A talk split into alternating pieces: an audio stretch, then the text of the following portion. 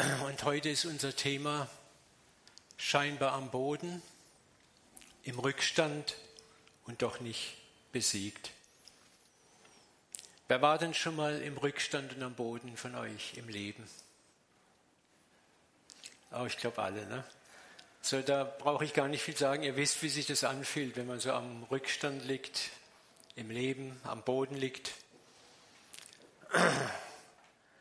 Und es ist erstaunlich, wie dieses Thema, dieses David-Thema mit den aktuellen Geschehnissen der WM korrespondiert. Das aktuelle Bild, ne? Deutschland ist seit dem Ausscheiden aus der Vorrunde gegen Südkorea in der Tat als Top-Fußballnation am Boden und in einer Art Rückstand zu den alten, erfolgsverwöhnten Jahrzehnten. Was ich so interessant fand, ist zu sehen, wie die Menschen mit denen, die sie zuerst zu Idolen und Helden hochstillieren, machen, wenn sie ihren Erwartungen nicht mehr entsprechen.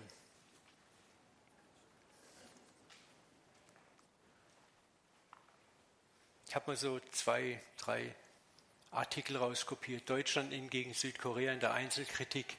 Nur Verlierer. Was für ein Spiel. Deutschland enttäuscht auf ganzer Linie und scheidet verdient aus.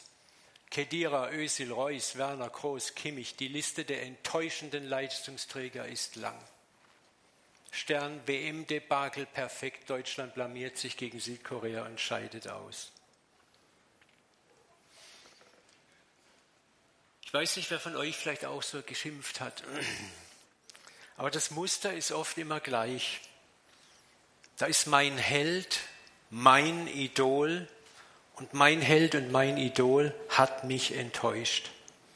Und da ich oft meinen Helden und mein Idol indirekt bezahle, ne, da zahlen wir Fernsehgebühren oder zahlen Eintrittsgelder im Stadion oder es gibt ja auch andere Helden und Idole, die wir haben, auch in der geistlichen Welt. Da habe ich doch einen Anspruch auf 100% Leistung und zwar 24-7.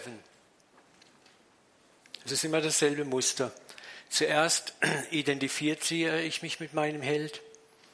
Er lebt die Glorie, die ich so gerne sehen möchte und zu der ich selber nicht fähig bin, für mich stellvertretend aus. Ich sonne mich in seinem Ruhm, in seiner Ehre. Ich spreche dann von meinem Land, meiner Mannschaft, meinem Verein, meiner Gemeinde, meinem Pastor oder Pastorin.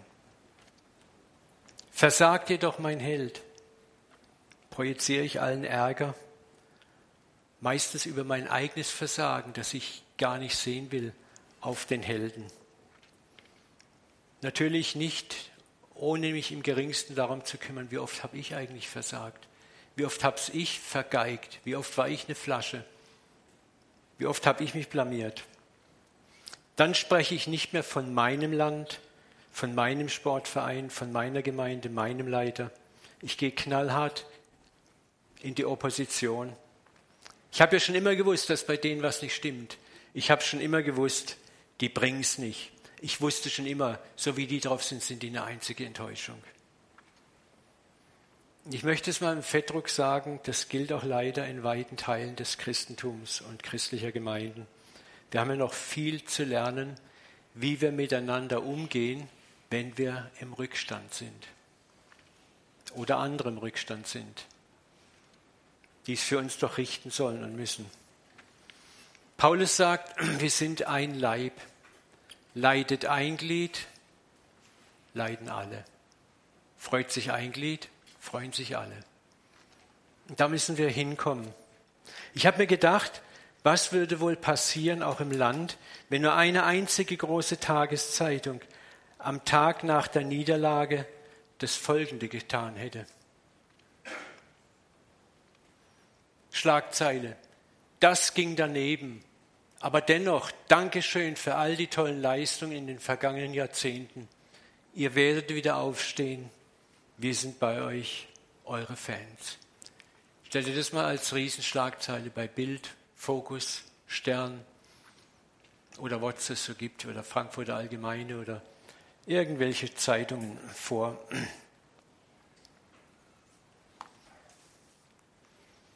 Aber die Welt geht mit dem geknickten Rohr und dem glimmenden Docht andersrum.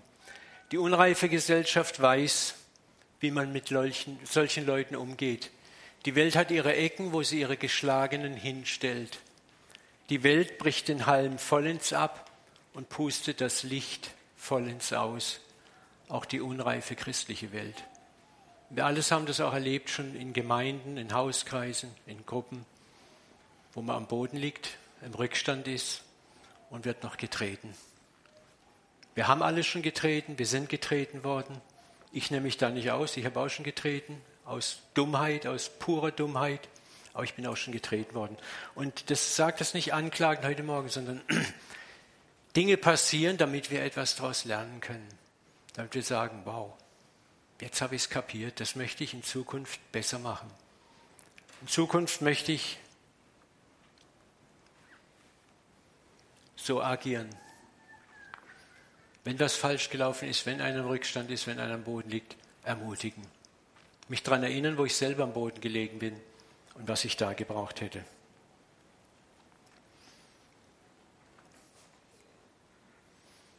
Wie anders ist aber das Wesen unseres Gottes gegenüber unserer Zerbrechlichkeit und unserem täglichen Versagen, das uns am Boden und im Rückstand manchmal sein lässt.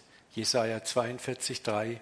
Das geknickte Rohr bricht er, der Herr, nicht durch, den glimmenden Docht löscht er nicht aus. Er vergibt siebenmal, siebzigmal denselben Mist.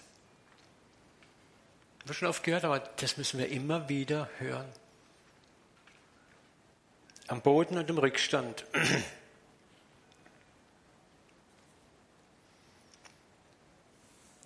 Das führt uns jetzt zu David. David ist mittlerweile seit 20 Jahren König, wo ich einsteigen möchte jetzt heute. Er ist zum König über ganz Israel gesalbt worden. Wir haben in der letzten Predigt so die Anfangsjahre Davids erlebt, wie er in der Stille wartet und sich nach vorne rufen lässt und sich selber nach vorne kämpft. Und jetzt ist es endlich soweit. Er ist Volk, Volkstribun über das ganze Volk, wie Gott es verheißen hat. Und ich bin mir sicher, David dachte und auch die Menschen um ihn herum, jetzt habe ich es geschafft, jetzt kann es nur noch aufwärts gehen. Und so geht es uns auch allen im geistlichen Leben und auch manchmal im Berufsleben. Wir erreichen im Leben einen spirituellen Zwischengipfel und wir glauben, wir sind jetzt am Ziel von Reife, von Moral, von innerer Beständigkeit, von Hingabe an Gott. Jetzt rocken wir das Haus, jetzt werden wir für Gott richtig die Show schmeißen. Aber es ist interessant, gerade auf den Zwischenhöhen, so wo wir die ersten Erfolge feiern, wo wir erfolgreich sind, wo wir im Rampenlicht stehen, da beginnt oft Gottes Charakterarbeit an uns. Weil in den ersten Jahren des Erfolges sind wir dazu noch gar nicht fähig. Wir sind blind auf einem Auge für unsere Schattenseiten und für unsere Schattenseiten, die in uns existieren. Der, wir sind noch geprägt von jugendlichem Eifer, Elan, ungebrochener seelischer Kraft. Und oft gelingt es uns in beeindruckender Weise, Reich Gottes in diesem Lebensabschnitt zu bauen. Schaut mal Davids Aufstieg an. Aber wenig wusste David auch in der Zeit, über seine eigenen moralischen Schatten und über seine moralische Asche, die in ihm schlummerte. Als er noch vor dem Heer stand, wo die Soldaten gezittert haben, und er guckt den Goliath an und sagt, mit dem Drecksack wäre ich fertig. Da war alles noch voller jugendlichem Eifer, voller Elan. Aber Gott liebt uns auch in der Zeit, in diesem Lebensabschnitt arbeitet er mit uns und gibt uns Gelingen, Geraten und große Erfolge. Aber er weiß, Gott weiß, dass die Zeit kommt, in der er uns in den Rückstand bringen muss und am Boden sein lässt. Nicht um uns zu strafen, nicht um uns verächtlich zu machen, sondern um uns zu erziehen. Durch den Weg der Erfahrung, wer wir wirklich sind. Und das ist der Weg oft des inneren und äußeren Zerbruchs. Kein schöner Weg, aber ein sehr effizienter Weg.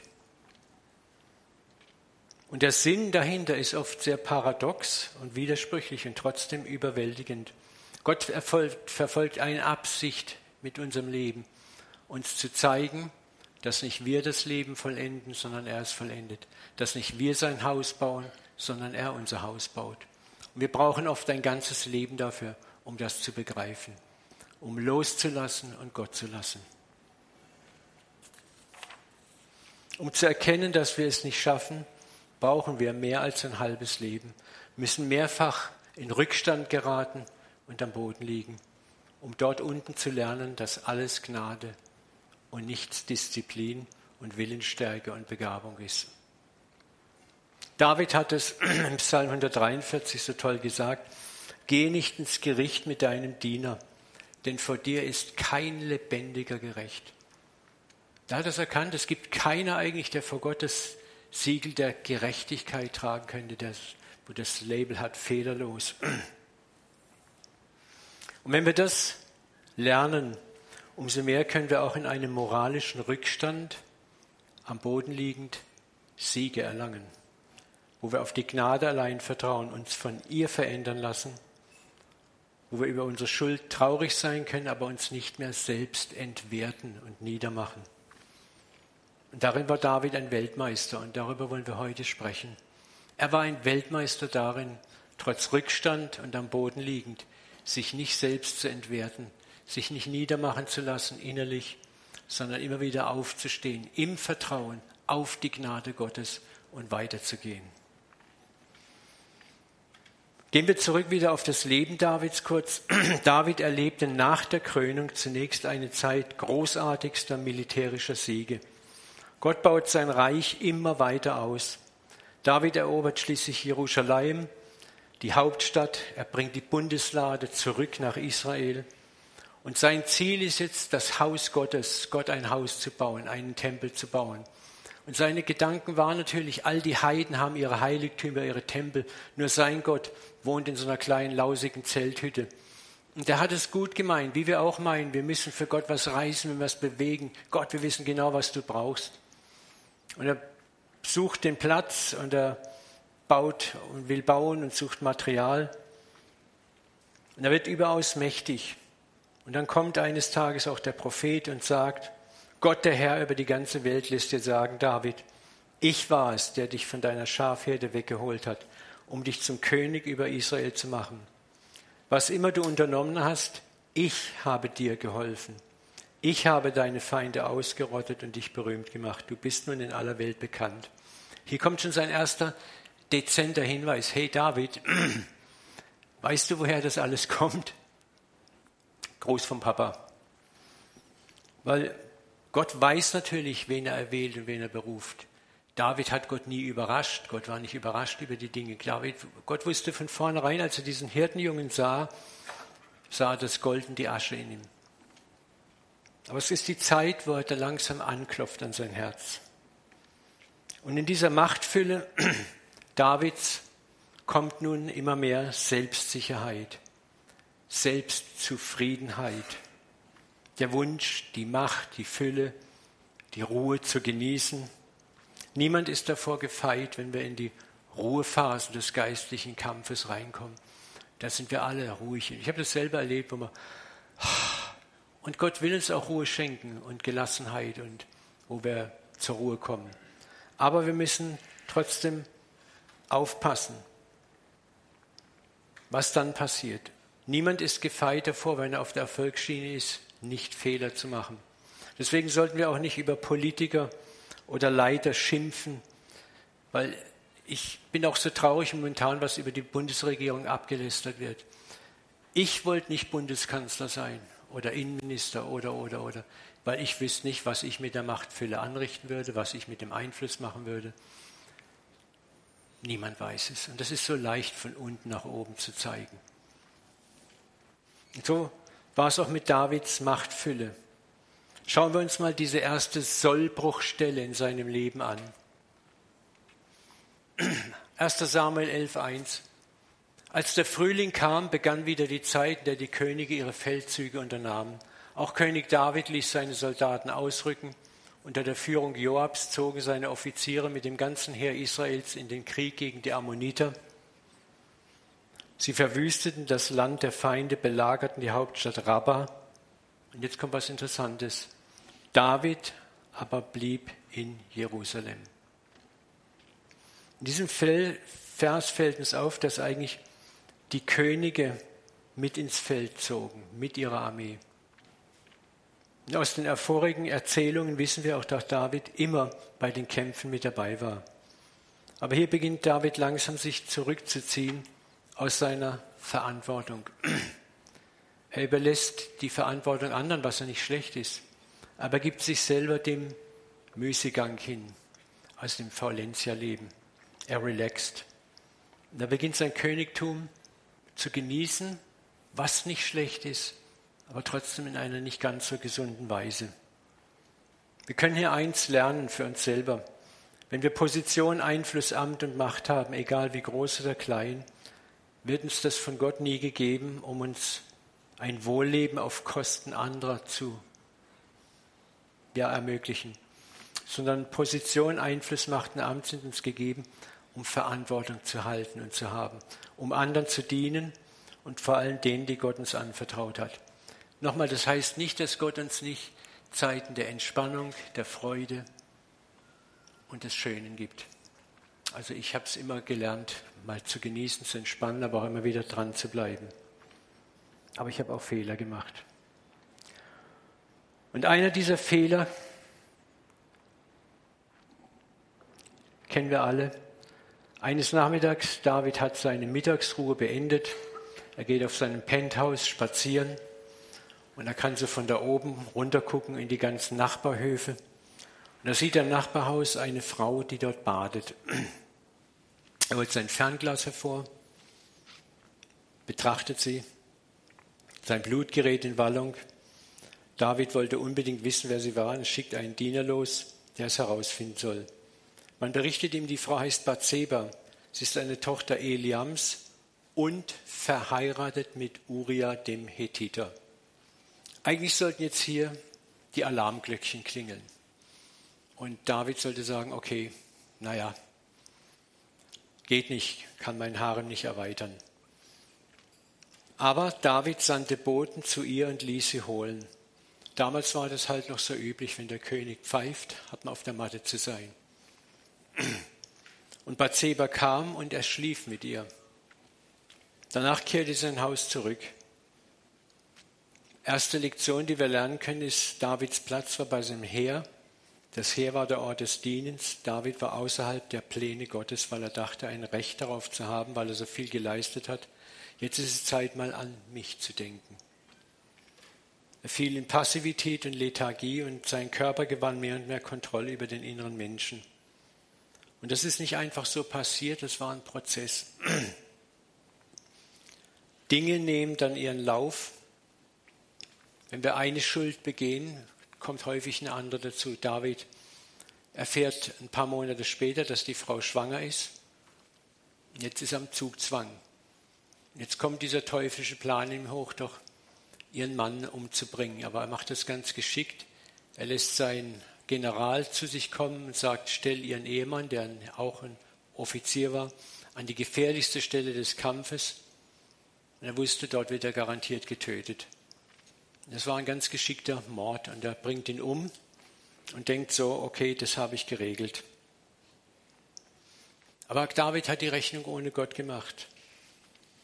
Nathan, der Prophet, kommt und überführt ihn. Und es war kein ungefährlicher Job. Also es hat damals so zum König reinzukommen, König, du hast Scheiße gebaut, du hast die Ehe gebrochen, das hätte ganz schnell. Nathan wäre nicht der erste Prophet, der ein Hals kürzer gemacht worden wäre für so etwas. Also auch Nathan hat Mut. Aber das Großartige ist, David lässt sich überführen. Das ist nicht so selbstverständlich in der Zeit damals. Und das zeigt, dass in David trotz dieser grauenvollen Tat dieser andere Geist war, den Gott von Anfang an gesehen hat. Er missbraucht seine Macht eben nicht, um Nathan zum Schweigen zu bringen, er bricht zusammen. Er hat trotz seiner Verfehlung ein korrigierbares Herz in sich bewahrt und den Mut, seine Verfehlung anzuschauen. Das ist wunderbar in diesem einen Bußpsalm abgebildet, den wir mal kurz anschauen wollen. Hm? Ja. Ein Psalm Davids, Psalm 51, als der Prophet Nathan zu ihm kam, weil er mit Bathsheba geschlafen hatte. Wasche mich rein von meiner Missetat, reinige mich von meiner Sünde, denn ich erkenne meine Missetat und meine Sünde ist immer vor mir. An dir allein habe ich gesündigt und übel getan, auf dass du Recht behältst in deinen Worten und rein dastehst, wenn du richtest. Ich habe nur Auszüge gemacht. Lass in mir wiederkehren die Freude des Heils. Stütze mich mit einem willigen Geist. Ich will die Übertreter deine Wege lehren, dass die Sünder umkehren zu dir. Denn du hast keine Lust am Schlachtopfer, sonst gebe ich sie dir. An Brandopfern hast du kein Wohlgefallen. Die Opfer, die Gott gefällig sind, sind ein zerbrochener Geist, ein zerbrochenes und zerschlagenes Herz wirst du Gott nicht verachten. Schauen wir uns diesen Psalm mal näher an. Am Boden, im Rückstand und trotzdem Gewinner. Was passiert hier eigentlich? Ich finde ganz extrem den Psalm 13, äh, den Vers 13. Da müssen wir überlegen, was der angestellt hat. Ehebruch, Mord, ganz hinterlistig. Und jetzt sagt er hier, nachdem er seine Bußrede getan hat, ich will die Übertreter deine Wege lehren, dass die Sünde umkehren zu dir. Ich finde es gewaltig. Das zeigt für mich, dass er etwas verstanden hat, dass auch Sünde uns nicht disqualifiziert vom Dienst. Ich glaube, es ging hier nicht um eine Arroganz, so jetzt sage ich euch mal, was Sache ist, ihr Sünder, sondern diese ganz tiefe Zerbrochenheit, die er erlebt hat, begabt ihn eigentlich davor, Sünder zu bekehren. Es ist im Grunde eine, eine wunderbare Parallelstelle zu dem, was Jesus zu Petrus gesagt hat. Du wirst mich verraten, ich habe für dich gebetet, dass dein Glaube nicht aufhört. Wenn du der einst zurechtgekommen bist, dann stärke deine Brüder. Hier finden wir eine erstaunliche Parallele zu David. Was passierte eigentlich? Jemand wie David ist auch völlig zerbrochen worden. Ich glaube, dass hier auch, egal wie schlimm das war, was er getan hat, aber auch gleichzeitig eine Fähigkeit in ihm gewachsen war, durch die Psalmen, die er dann später schreiben wird, er hat ja viele Buß- und, und Klagepsalmen geschrieben, die unser Herz bis heute noch zutiefst anrühren. Ich glaube, wenig Bücher wie die Psalmen berühren uns so tief. Und er war am Boden und er konnte anderen, die am Boden sind, sagen, wo du warst, war ich noch viel schlimmer. Ich war noch viel, viel schlimmer. Ich war ein Mörder, ein Heuchler, ein Ehebrecher, ein schmutziger, dreckiger Dieb. Aber mir ist vergeben worden. Er bittet um diese Gunst. Und dann, was auch faszinierend ist, was ihn einfach ausgezeichnet macht, diese Erkenntnis, du hast keine Lust an Schlachtopfern. David begreift sofort und hat es sofort kapiert, Gott geht es nicht um äußere Religiosität, um Äußerlichkeiten, um ein Bußgeheul, Bußgeschrei oder Opfer. Hätte er opfern können ohne Ende, war er reich. David hat das System durchschaut, er hat schon damals dieses ganze Opfersystem durchschaut. Er begriff, wie kein anderer, worum es Gott eigentlich geht. Die Opfer, die Gottes gefallen, sind der zerbrochene Geist, das zerbrochene Herz, wirst du Gott nicht verachten.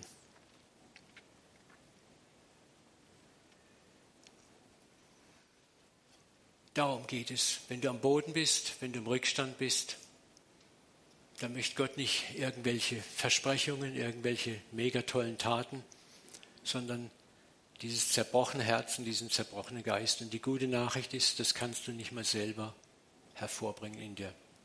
Es wird dir geschenkt. Das Weinen über deine eigenen Sünden, die Traurigkeit über deine eigene Schuld. Und es geht hier nicht um das Peitsch, Peitsch, sich selbst auspeitschen, sich selbst denunzieren, sich selbst zurücksetzen, sondern um ein aufrichtiges Weinen können über die Schuld, ein aufrichtiges ein Ja finden für mein Verschulden. Und trotzdem sagen, Gott, ich vertraue auf deine Vergebung. Ich vertraue auf das, dass du mir vergeben wirst und hast. Und das auch anzunehmen.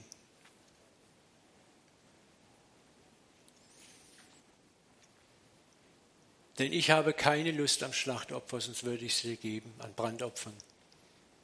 Die Opfer, die Gott gefallen, sind ein geängsteter Geist, ein zerbrochener Geist, ein zerschlagenes Herz. Und dann noch lass in mir wiederkehren die Freude des Heils, stütze mich mit einem willigen Geist. Ne, lass wieder Freude in mir reinkommen. Auch das gehört wieder dazu. Und ich, ich laufe nicht immer so rum. Mehr Kulpa, mehr Kulpa, mehr Maxima Kulpa. Ich bin so ein armer, dreckiger Sünder. Das gibt auch so eine Traurigkeit über Sünde, die ist eigentlich versteckter Stolz.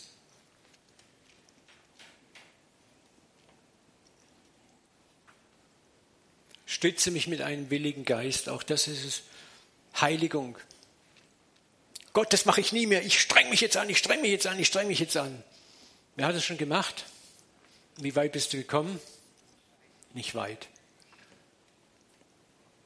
Was ist der richtige Weg? Bitte Gott, gib mir einen willigen Geist. Gib mir einen neuen Geist. Hesekiel 36. Ich werde aus euch solche Menschen machen, die in meinen Geboten wandeln, meine Rechte halten und danach tun. Ich nehme das steinerne Herz aus euch weg und gebe euch das fleischende Herz. Siehe, ich mache alles neu. Er ist es und nicht du. Und das ist die größte Herausforderung, diese Ohnmacht. Ich bin ohnmächtig, mich zu ändern, das zu erkennen, das einzusehen. Auch da ist so viel religiöser Stolz am Anfang dabei, wo wir es Gott beweisen möchten, nicht bösartig, gut gemeint. Und wir fallen wieder hin. Und wir verdammen uns noch mehr, und wir versuchen es noch härter. Und gleichzeitig werden wir noch härter gegen alle anderen. Aber David war hier so anders. Er hat seine Ohnmacht eingesehen. Er geht direkt zu Gott. Er läuft direkt zu ihm hin mit seinem Rückstand und bekommt den Sieg. Vergebung, Wiederherstellung. Das Königtum wird nicht von ihm genommen.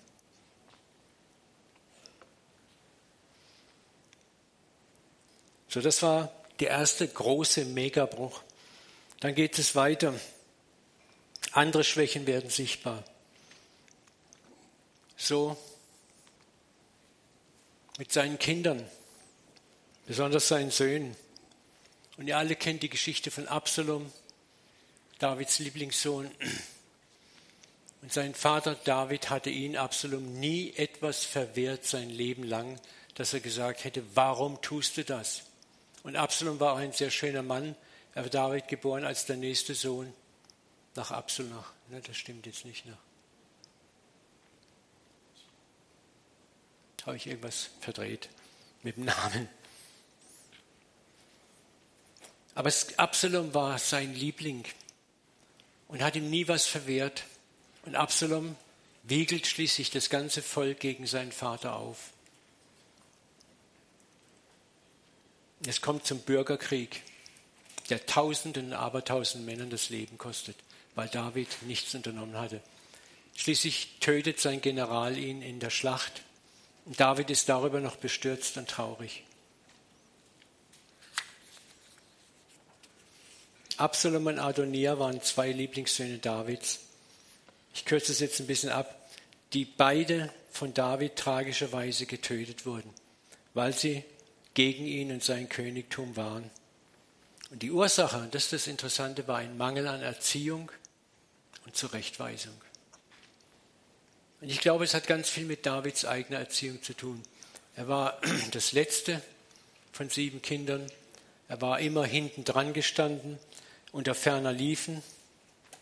Und ich glaube, dass er mit übertriebener Milde und Güte das bei seinen Söhnen wettmachen wollte, was sich als tödlicher Fehler erwies. Und wir können auch hier so kleine Side-Effekte lernen. Eine Verantwortung für Gott zu haben, bedeutet auch Verantwortung zu haben über meine Familie, meine Mitarbeiter. Wenn wir eine Berufung für Gott haben, egal ob sie klein oder groß ist, kann ich nicht sagen, meine Familie ist davon nicht betroffen. Ich kann nicht ausklammern, wie ich in meiner Familie dann agiere, wie ich meine Kinder erziehe. Ja? Ich rede nicht vom Perfektionismus. Gott erwartet keinen Perfektionismus. Wir, wir reden auch nicht davon, dass wir unsere Kinder zu Robotern erziehen, frommen Robotern, die furchtbar, sondern dass wir ihnen ein, erstes Mal ein authentisches Vorbild sind, dass sie viel an uns selber lernen und dass wir sie dort, wo es sein muss, liebevoll, aber bestimmt mit Grenzen versehen, bevor die Welt ihnen auf schmerzhafte Weise diese Grenzen setzen muss. Ihr Eltern, das, was ihr nicht an Grenzen setzt, wird das Leben knallhart an Grenzen setzen. Und das Leben fragt nicht und interessiert sich nicht.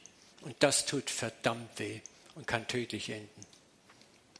Dann lieber hier und jetzt und in Liebe, wo ich die Chance habe zu erklären und durch Vorbild dran zu arbeiten.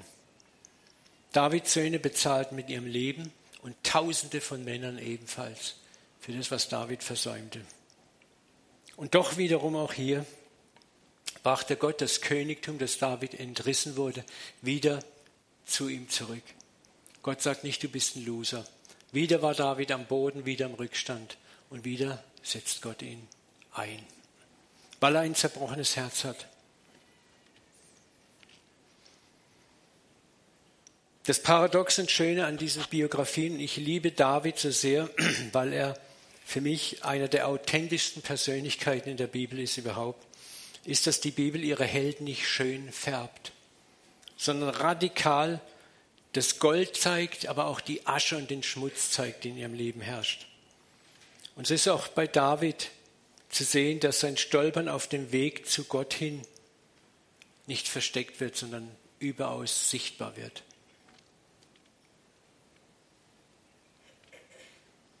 Und das soll uns heute Morgen auch Mut machen. Auch dein Weg wird und wird niemals gerade sein und nach oben gehen. Es wird eher ein Stolpern und nach vorne fallen sein, als dieser ruhmreiche Aufstieg. David ist ein wunderbares Vorbild dafür. Das nächste Versagen kennzeichnet einen Bereich, den fast jeder, der sich von Gott abhängig gemacht hat, durchläuft. Es ist das Vertrauen. Das bedingungslose Vertrauen in Versorgung und Bewahrung durch die Hand Gottes und nicht durch menschliche Ressourcen. In den jungen Jahren sind wir oft voller Mut und Kühnheit und scheinbarer Heldenhaftigkeit. Wir trauen uns viel im Glauben, wir wagen viel im Glauben, wir gehen in die Mission im Glauben, wir machen das im Glauben. Wir haben noch wenig Verantwortung um uns herum, keine Familie zu ernähren, wir sind nur für uns selbst verantwortlich. Wir sprühen voller Begeisterung, sind voller jugendlicher Begeisterung und verachten manchmal die, also ich rede von mir, die schon älter und reifer sind. Das ist dann so der Unglaube und der kontrollierte Glauben. Und David war auch so unterwegs. Aber ich kann sagen, in den Jahren, wenn dieser Glaube geläutert ist durch verschiedene Erfahrungen, kommt die Versuchung stärker und stärker. Sicherheiten zu haben, Sicherheiten zu schaffen und Sicherheiten zu begründen. Und das ist auch nicht falsch, aber es ist falsch, wenn es immer mehr zum Ersatz für Gott wird. Und das kann sehr vielfältig sein. Und da müssen wir auch jedes Mal selber den Papa fragen, wo vertraue ich dem Mammon. Und Mammon ist nicht das Geld, sondern Mammon, Mammonas heißt eigentlich das, worauf du vertraust. Wo vertraue ich dem Mammon mehr als Gott? Der Mammon kann alles Mögliche sein. Und das kann dir nur Gott beantworten. Nur er. Und du wirst es auch spüren, wenn du ehrlich fragst. Oder wo sind deine größten Ängste und Sorgen? Und so ging es auch David. Im Alter begann er zweimal das Volk zu zählen, was Gott ausdrücklich verboten hatte. Gott hat es untersagt, um die Könige zu trainieren, ihm zu vertrauen und nicht ihren Ressourcen, sprich wie viel Steuereinnahmen potenzielle haben wir, wie viel Armeen besitzen wir. Und so beginnt die erste Volkszählung. David befahl Joab, und den führenden Männern des Volkes, geht und zählt die Israeliten von Beersheba im Süden bis Dan im Norden. Und dann erstattet Bericht, ich möchte wissen, wie viele es sind. Doch Job, ne, der Job war so ein Schlampernalter, aber selbst der hat Respekt gehabt. Der Herr möge sein Volk hundertmal größer werden lassen. Sie sind doch alle sowieso deine Untertanen. Warum verlangst du so etwas? Warum willst du Israel diese Schuld aufbürden? Job hat es verstanden. Aber David ließ sich nicht beeindrucken. Er wollte das haben. Wir sehen hier, dass David in nahezu allen menschlichen Bereichen versucht worden, wie wir Menschen auch versucht werden. In der Begierde, in der Sexualität, in der Erziehung, mangelnden Gottvertrauen, Bequemlichkeit. Es gibt keine Sünde eigentlich, die wir nicht menschlich irgendwie auch schon begangen haben oder uns begegnet. Dennoch nennt die Bibel David einen Mann nach dem Herzen Gottes in Apostelgeschichte 13, 22. Warum das? Ich kann hier nur noch mal sagen, es ist die aufrichtige Grundhaltung in David, mit der er sich immer wieder von seiner Schuld überführen lässt, über sie aufrichtig zerknirscht ist und gleichzeitig begreift, nur Gott kann ihn befreien und erneuern. Und das drückt er prophetisch in seinen zahllosen Buß- und Klagepsalmen aus. Er begriff wie kein anderer, dass Gott nicht an äußerlichen Formalismen und religiösen Gesetzen interessiert war, sondern in eine authentische Beziehung und Begegnung von Herz zu Herz, auch in der dunkelsten Stunde deiner Moral. Er begriff wie kein zweiter, dass wir Gott nichts vormachen können. Von allen Seiten umgibst du dich mich, hältst deine Hand über mir.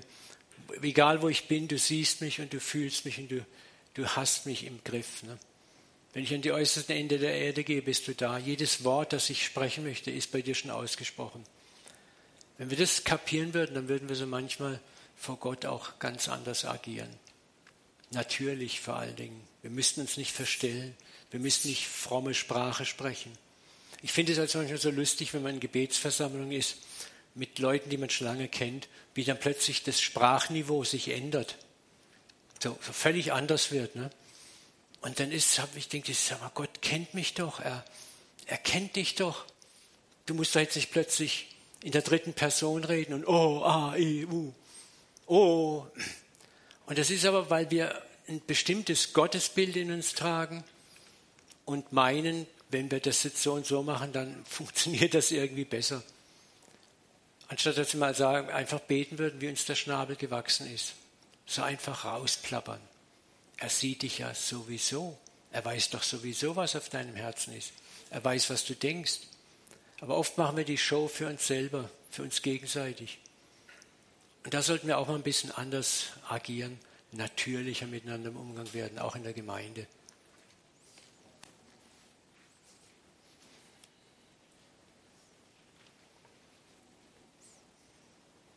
Deswegen habe ich mich vorhin so gefreut. Da war jemand im Raum, der war so bewegt im Worship, hat laut geschluchzt, geweint. Und das darf sein. Das ist Reich Gottes hier. Wir sind wir. Wir müssen hier nicht eine Maske tragen. Und dieses Wesen sucht Gott. Und dieses Wesen hat Gott in David gesehen, trotz allem Schmutz, aller Asche, allem Dreck, und sagt, das ist ein Mann nach meinem Herzen.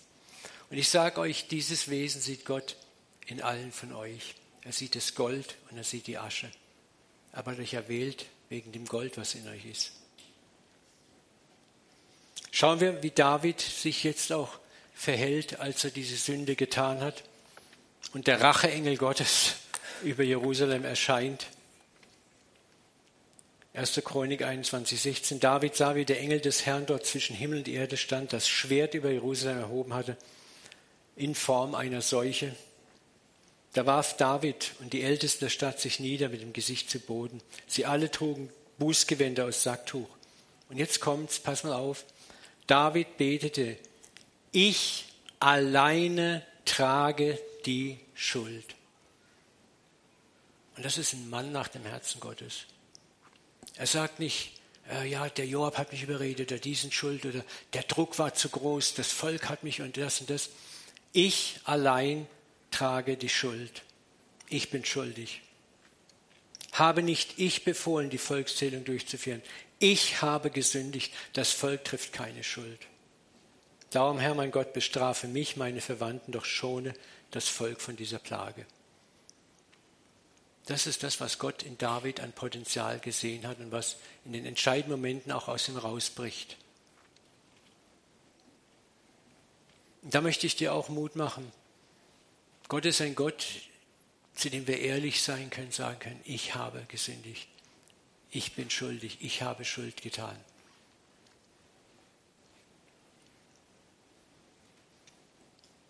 David lässt das Volk nicht die Strafe ausbaden, er nimmt die Verantwortung er bietet sein Leben Austausch an. Er ist so etwas wie ein Archetypus von Christus. Aber das sind Lektionen, die er interessanterweise auch als junger Hirte bei den Schafen gelernt hat, wo er nicht sagt, oh, da ist ein fetter Bär, ein dicker Wolf, ein fetter Löwe. Ich stecke mich mal hinter einen Stein und guck mal zu, das olle Schaf selber schuld. Ne? Sondern er wirft sich vor das Schaf zwischen Bär und Schaf und Wolf und Raubtier und lernt so für andere da zu sein. Es geht noch weiter, diese Großartigkeit des Herzens Davids neben seiner Zerbrochenheit. Er möchte jetzt an dem Ort, wo der Gott ihm zusagt, dass er die Strafe zurücknimmt, einen Brandopferaltar errichten. Und dann sagt David, ich möchte deinen Dreschplatz zu dem Bauern Arauna kaufen, um hier einen Altar für den Herrn zu bauen, damit die Pest nicht länger wütet. Verlang den vollen Preis dafür.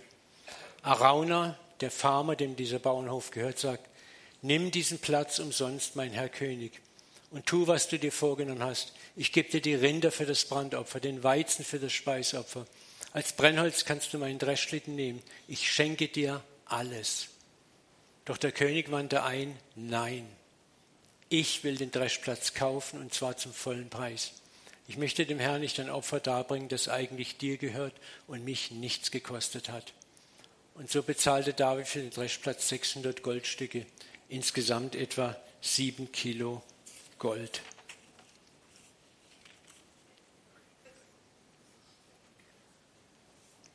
Ein weiteres Mal lässt David nicht andere die Folgen für seine Vergehungen tragen.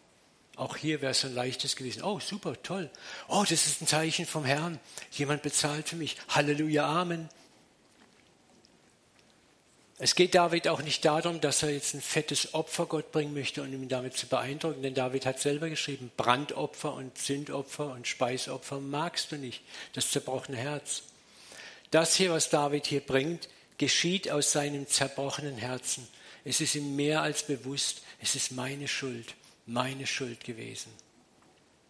Ich kann nicht anders vor Gott. Und das berührt das Herz Gottes so sehr diese persönliche Betroffenheit, diese Aufrichtigkeit, dass er sagt, dieser Mann David ist ein Mann nach meinem Herzen. Und Gott geht sogar so weit, dass er, als er in Christus Mensch wurde, sich selber nannt, der Sohn. Wie nannte sich Jesus? Jesus, der Sohn Davids. Ich bin der Sohn Davids. Was für eine Ehre, was für eine Ehre.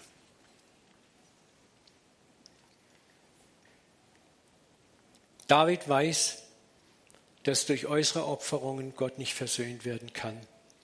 Aber David wusste, dass all, was er tat, aus seinem zerbrochenen Herz entsprang, dass er innerlich erschüttert und zerknirscht war und dass Gott das nicht verachten würde. Und das ist das, wozu uns diese Geschichten einladen. Am Boden, im Rückstand. Und wir können trotzdem jederzeit aufstehen. Zu Gott rennen, nicht davor wegrennen. Wir müssen uns nicht fromm schminken. Wir dürfen so, wie wir kommen, nackt, blind und bloß zu ihm kommen, zu ihm rennen und uns reinigen und säubern lassen. David ist nun in die Jahre gekommen. Er hat seine Reise fast hinter sich gebracht. Seine Schattenseiten wurden immer mehr aufgedeckt. Aber David hat sich ihnen gestellt und das war die eigentliche Aufgabe in seinen letzten Jahren. Und er hat mutig Gottes Vergebung angenommen. Und das ist es, was er lernen musste. Nur am Boden und in moralischen Rücklagen war durch Verfehlungen nicht liegen geblieben, sondern stand in Demut immer wieder auf. Und ich möchte heute Morgen Mut machen. Schließ mal deine Augen oder kannst auch rumgucken, aber sei mal entspannt ein bisschen. Wo bist du moralisch am Boden? Entsetzt über das Ausmaß deiner Schwäche, deines Kleinglaubens, deines Versagens, wo du merkst, wie viel Lust und Verlangen noch in dir lebt. Und ich möchte dich ermutigen, einfach das, was du gerade gehört hast, mal so im Angesicht dessen Revue passieren lassen.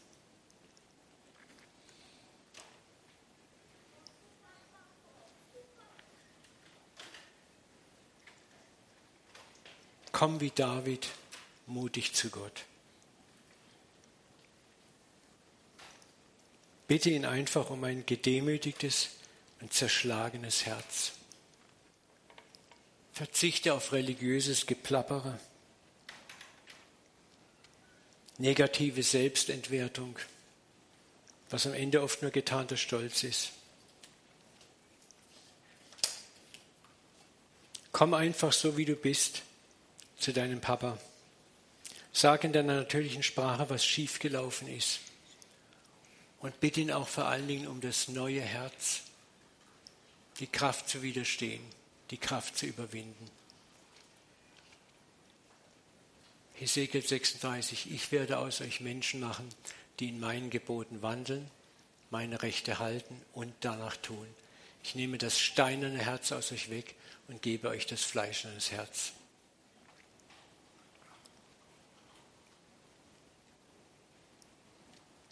Sei ermutigt, dass nach dem Willen Gottes zu leben ein Prozess ist, der ein ganzes Leben lang geht.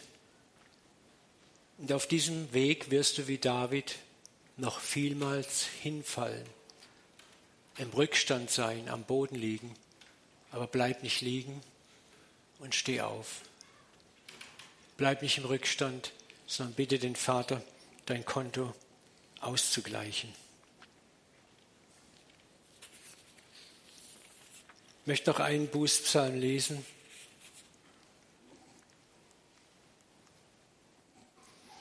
Psalm 141. Vielleicht können wir es leise miteinander beten. Erhöre mein Gebet. Vernimm mein Flehen um deiner Treue willen. Erhöre mich um deiner Gerechtigkeit willen. Und geh nicht ins Gericht mit deinem Diener, denn vor dir ist kein lebendiger gerecht. Denn der Feind, der innere Feind, die Selbstanklage, ich interpretiere jetzt ein bisschen, das schlechte Gewissen schlägt mein Leben zu Boden, es legt mich ins Finstere wie die, die schon lange tot sind. Mein Geist ist in Ängsten, mein Herz ist erstarrt in meinem Leibe. Sei mir gnädig, o oh Herr, denn mir ist Angst, zerfallen ist vor Gram mein Auge, meine Seele, mein Leib, meine Lebenstage sind in Kummer dahingeschwunden. Meine Jahre mit Seufzen, meine Kraft ist gebrochen durch meine Schuld meine Gebeine sind verdorrt. Ich denke an die früheren Zeiten, ich sinne nach über deine Taten und spreche von den Werken deiner Hände. Ich breite meine Hände aus zu dir. Meine Seele dürstet nach dir wie ein dürres Land. Erhöre mich bald, Herr, mein Geist vergeht, verbirg dein Antlitz nicht vor mir. Es ist so tief, wie David hier reingeht. Und es sollte uns ermutigen, dass wir aufrichtig auch da klagen dürfen, wo wir lange Kämpfe haben, wo wir vielleicht schon Jahre kämpfen. Bleib dran, lass dich nicht entmutigen. David ist dran geblieben und er ist durchgekommen. Er war ein Mann nach dem Herzen Gottes. Du bist eine Frau und ein Mann nach dem Herzen Gottes. Gott erwählt nicht die Begabten, er begabt die Erwählten der das gute Werk in dir angefangen hat, der wird es auch vollenden. Amen. Nächsten Sonntag wollen wir weitermachen mit dem Thema Wir sind schon Weltmeister. Und dort werden wir durch David begreifen, dass nicht wir unser Lebenshaus bauen, sondern dass es ein anderer schon längst für uns gebaut hat und wir darin leben sollen. Danke für eure Aufmerksamkeit.